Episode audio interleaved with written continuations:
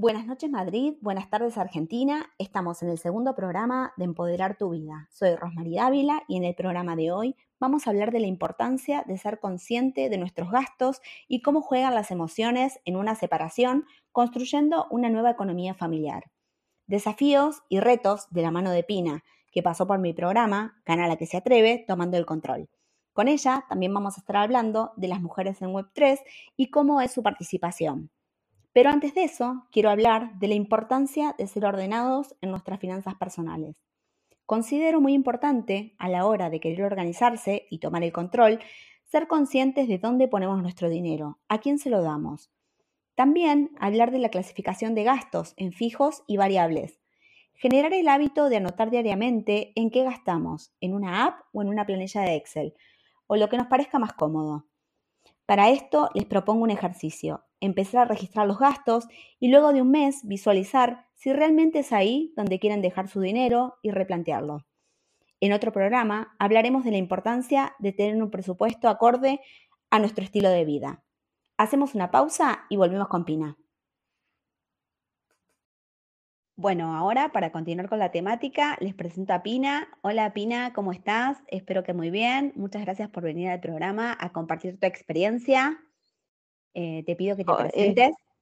sí, hola Rosemary, ¿qué tal? ¿Cómo estás? Bien, eh, bueno, nada, soy Pina, venezolana, tengo ya nueve años viviendo acá en, Argentina. Este, soy ingeniera forestal, mami de dos nenas.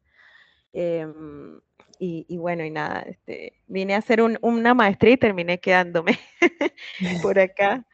Eh, y nada, ahora estoy eh, con, muy, muy metida, no tanto con, el tema forestal, bueno, sí es mi trabajo un poco, pero eh, también muy incluida en los temas de Web3, de, de tecnología, porque bueno, siempre me, me han llamado la atención y me gustan. Comencé un poco por el, por el lado del, trading y bueno, y después descubrí todo un mundo que se despliega en, los ecosistemas y que me encanta y estoy allí participando, bueno, en Mujeres en Cripto. Así que bueno, es, eso.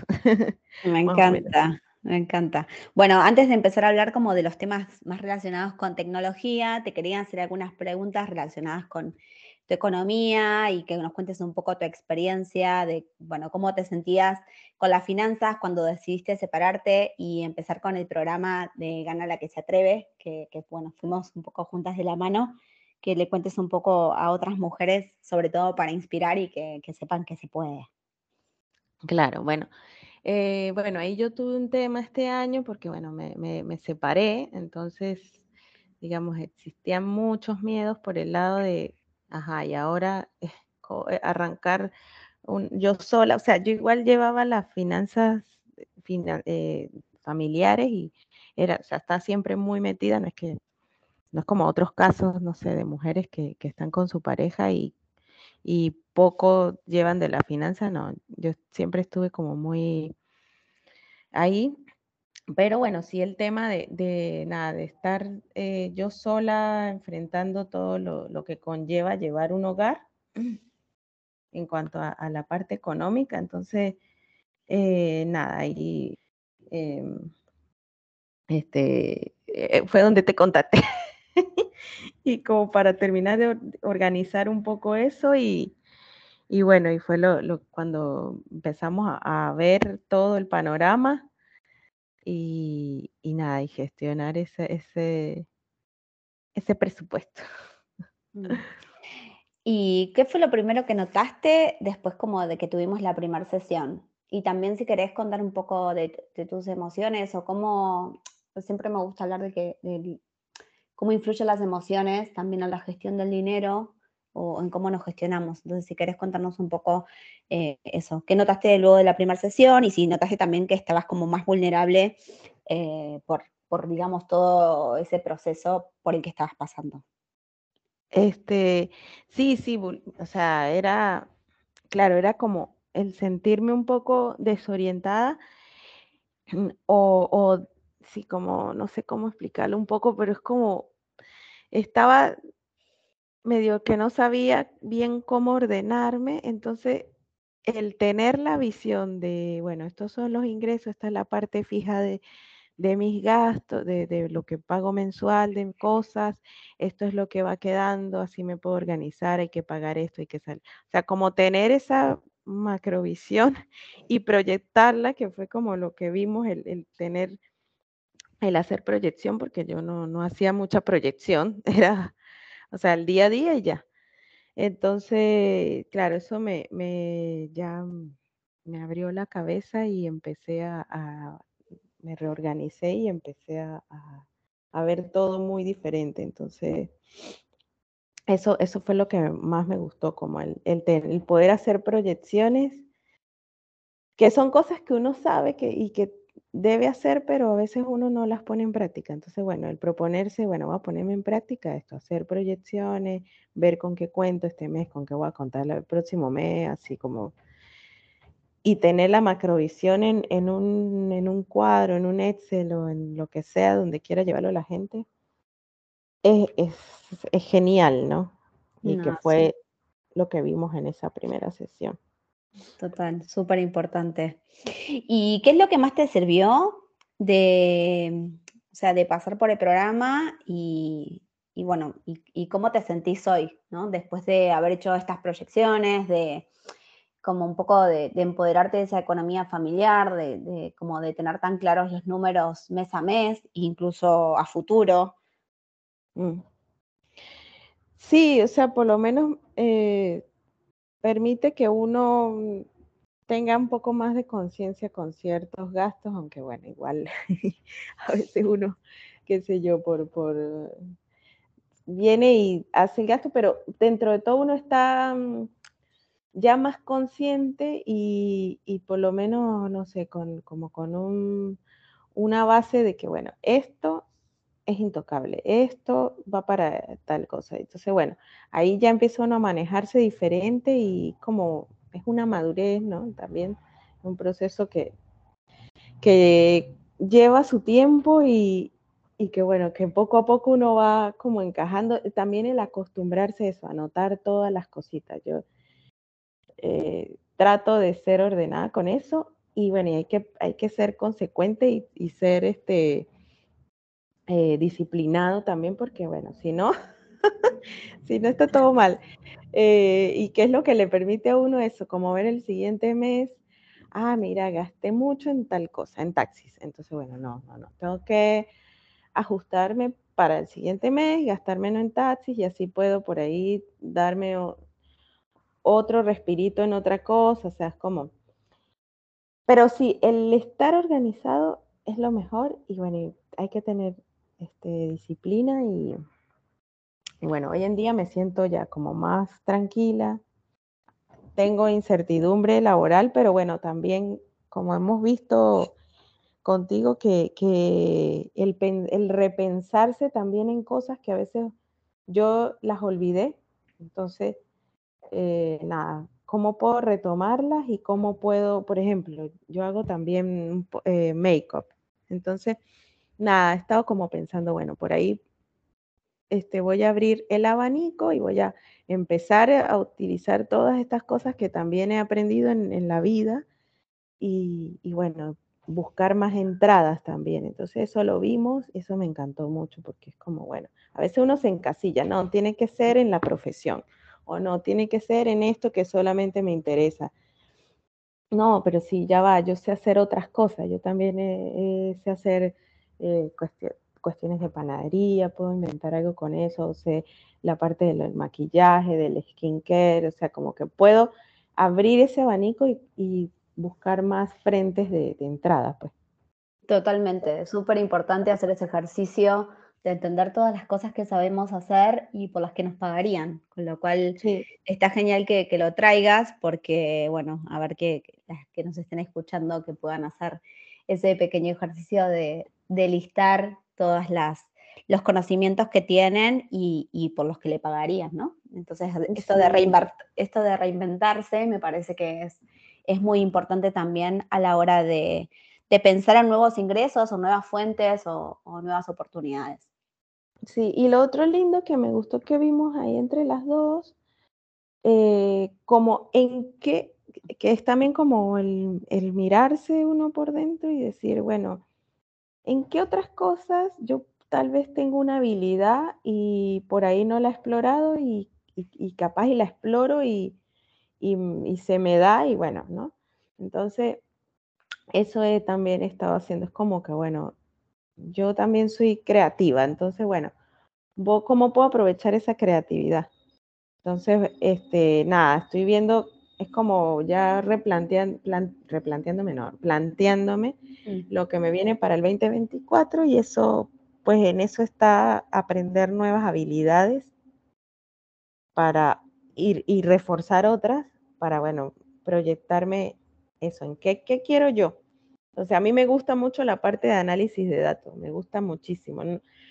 Lo vi siempre durante toda la carrera porque forestal tiene mucho que ver con, con datos, con estadística, veo mucho todo eso, entonces digo, bueno, por ahí no en el lado forestal, pero este mismo conocimiento lo puedo ir llevando para otras cosas. Entonces, eh, y lo puedo canalizar prácticamente para cualquier tipo de empresa, o sea, porque los datos hoy en día se llevan en cualquier empresa. Entonces, eh, es algo necesario, nos ayuda a planificar el futuro, nos ayuda a ver en qué está ahorita el estado de, una empresa, comunidad, de lo que sea. Entonces, bueno, ya tengo más claro qué necesito y qué quiero reforzar para el 2024 y para el 2025. Entonces, eso lo vimos, ¿no? Como, bueno, ¿qué tengo? ¿Qué me hace falta? ¿Y a qué voy? Me encanta. Una, una proyección ahí a futuro.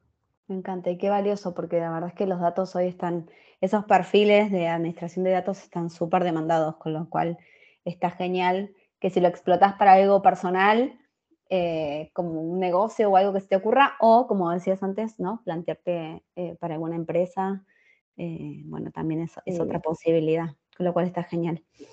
Bueno, no Pi. Desanimarse tampoco, ay, perdón. No, no, dime, dime, dime. No desanimarse tampoco por la edad, porque a veces yo he escuchado a algunas mujeres que, ay, pero ya, ya estoy grande, ya. y no, o sea, es como, no, nunca se no, no, no, o sea, uno siempre puede aprender a la edad que sea. eso es algo que aprendí de mi mamá. Mi mamá tiene sesenta y pico años y no para de hacer cursos y cosas. Y yo soy igual. Entonces, este, o sea, es parte del ser uno, una, alguien resiliente y que puede, eh, digamos, tener sus malos momentos y otra vez resurgir y mm. otra vez caer, pero resurge, o sea, como esa resiliencia, esa, esa capacidad de, sí. Eh, entonces, bueno, eso. No, está genial, me encanta. Es verdad eso, que la edad que no sea una limitación, porque podemos hacer cambios en cualquier momento de la vida y eso es, importante. Bueno, Pi, nada, hacemos una pausa y, y, seguimos, que te quiero preguntar cositas relacionadas con tecnología. Dale. Bueno, ahora vamos a hablar un poco de tecnología y para eso les voy a contar qué es la Web3. La Web3 es la tercera generación de Internet y tiene como características que es una web descentralizada, abierta a todos y construida sobre tecnología blockchain, que básicamente son bases de datos descentralizadas que almacenan, información en bloques y encriptada, donde las transacciones quedan grabadas y no se puede alterar. La Web3 imagina un mundo sin empresas centralizadas donde las personas controlan sus propios datos y las transacciones se registran de forma transparente. Dicho esto, aprovecho que tenemos a Pina, que es parte del core de MEC y que está tan involucrada como yo, para hacerle algunas preguntas. Pi, te pregunto, em, ¿cómo ves la participación de las mujeres en Web3? Y la participación de las mujeres en Web3 es, digamos, es totalmente creciente y cada vez hay más participación. Entonces, eso está muy bueno porque digamos que el, mundo de la tecnología está un poco sesgado, que es muy masculino. Y vemos que, Web3, al tener, eh, digamos, la chance de, que haya más variedad de laburos, no solamente desarrolladores, sino marketing, community manager, o sea, una serie de, posiciones que, que diseño, que donde la mujer por ahí se encuentra un poco más, o sea, no es que no hayan desarrolladoras, hay muchas desarrolladoras cada vez más, pero Web3 tiene, tiene como esto de, abrir y más, más oportunidades laborales y allí las mujeres están pudiendo lograr insertarse más. Entonces, eh, yo veo que, cada vez hay más y más y más mujeres eh, de distintas edades, o sea, también eso es otra que permite, tiene un rango etario muy grande, entonces desde muy chiquita, eh, personas muy jóvenes de 18, 19, 20 años, hasta personas muy grandes, que a veces hay personas grandes que no, no les gusta la tecnología, pero hay un montón que se ha ido adaptando y está ahí, le encanta y bueno, como que hay muchas oportunidades para muchísima gente y sobre todo eso para las mujeres. Sí, la verdad es que es una industria que está en crecimiento y tal cual lo decís. O sea, realmente vemos mujeres de, distintos rangos de edad y cómo se van transformando las distintas profesiones. Eh, voy por la siguiente, que es, ¿qué crees que hace falta para mejorar esa participación femenina? Si bien sabemos que va en crecimiento a medida que pasa el tiempo y que las comunidades como la nuestra eh, ayudan a eso, ¿qué crees que hace falta para que haya más mujeres involucradas? Y para mí, eh, o sea, por ejemplo, eh, ahorita el mundo web 3 está muy asociado también al, al, compartir, o sea, se hacen muchas reuniones presenciales y está la parte de networking, de, de conexiones, de redes, y en esos espacios yo veo que hace falta un poco más pensar en, las, en las, mujeres que, son mamás, que somos mamás, porque muchas veces pues no tenemos con quién dejar a, las nenas, los nenes, y bueno, nos gustaría asistir a tal evento, pero bueno, es como que, ay, ¿cómo asisto? Entonces no voy a poder atender bien lo que están hablando porque nada, eh, la pequeña o el pequeño pues necesita siempre nuestra atención. Entonces, si hubiese, si siempre se pensara y hubiese como un financiamiento para que en los eventos haya ese espacio para que las mamás podamos estar tranquilas, yo creo que se aumentaría bastante más, mucho más la participación. O sea, yo veo eso como muy importante, sobre todo en eventos grandes. O sea, los eventos grandes sí o sí deberían plantearse eh, espacios para las infancias y para los adolescentes, que y hay mucho, o sea, por ejemplo, hay muchas cosas también hoy en día para nenes. Y poner, qué sé yo, un espacio donde los nenes puedan, así como colocan eh, un espacio con computadoras para probar tal juego, bueno, ¿por qué no colocar un espacio con computadoras para que haya eh, algún programa de estos de, de programa, aprende a programar para niños? O aprende a hacer un NFT para adolescentes. No sé, se me ocurren cosas así que pueden hacer que aumente la participación porque así los, los papás y las mamás, no solamente las mamás, los papás también que tienen el cuidado de sus hijos, pues pueden asistir más a todos estos eventos.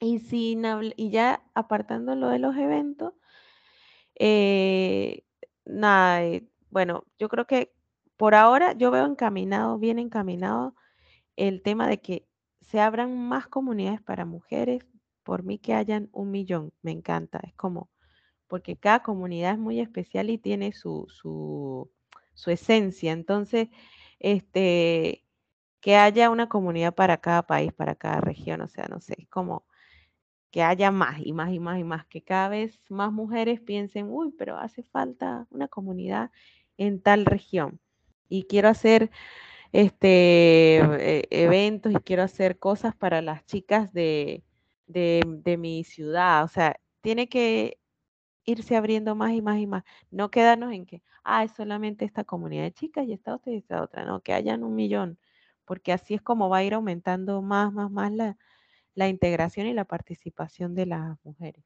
No, totalmente, coincido. Y estar conectadas las comunidades también es importante. Mm, sí, ser solidarias, ¿no?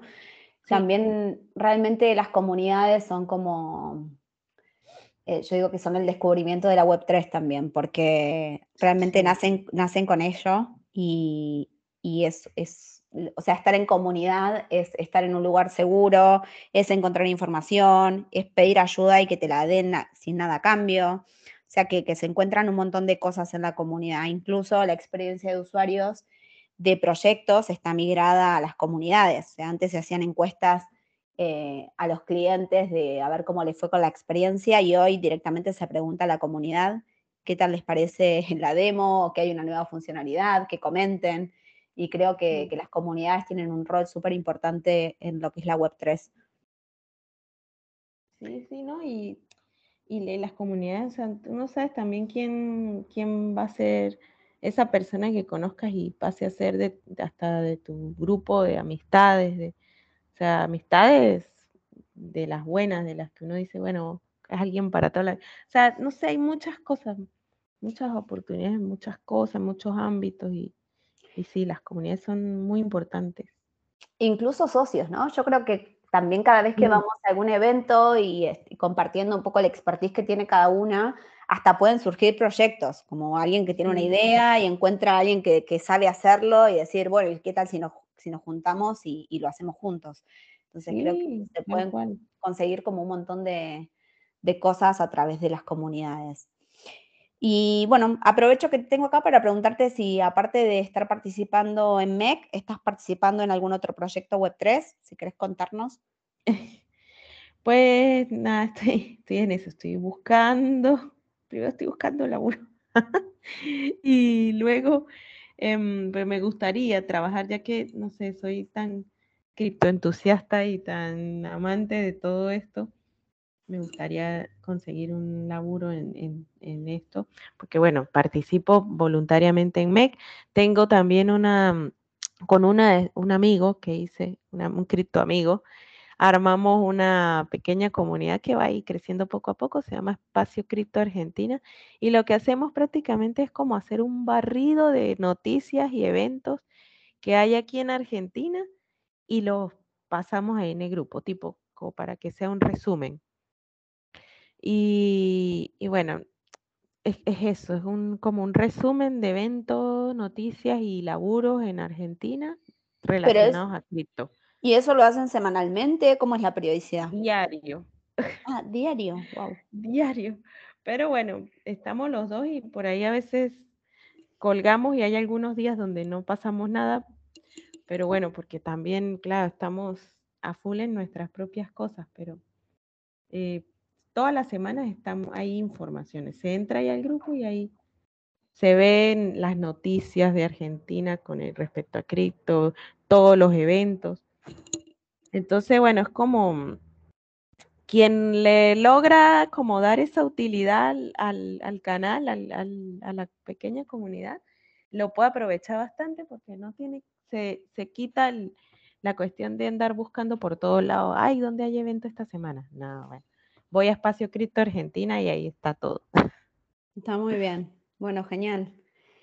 Bueno, te agradezco un montón que te hayas tomado el tiempo para, compartir tu experiencia en las finanzas y compartirnos un poco todo lo que estás haciendo relacionado con tecnología, que creo que es importante darle visibilidad a ambas cosas.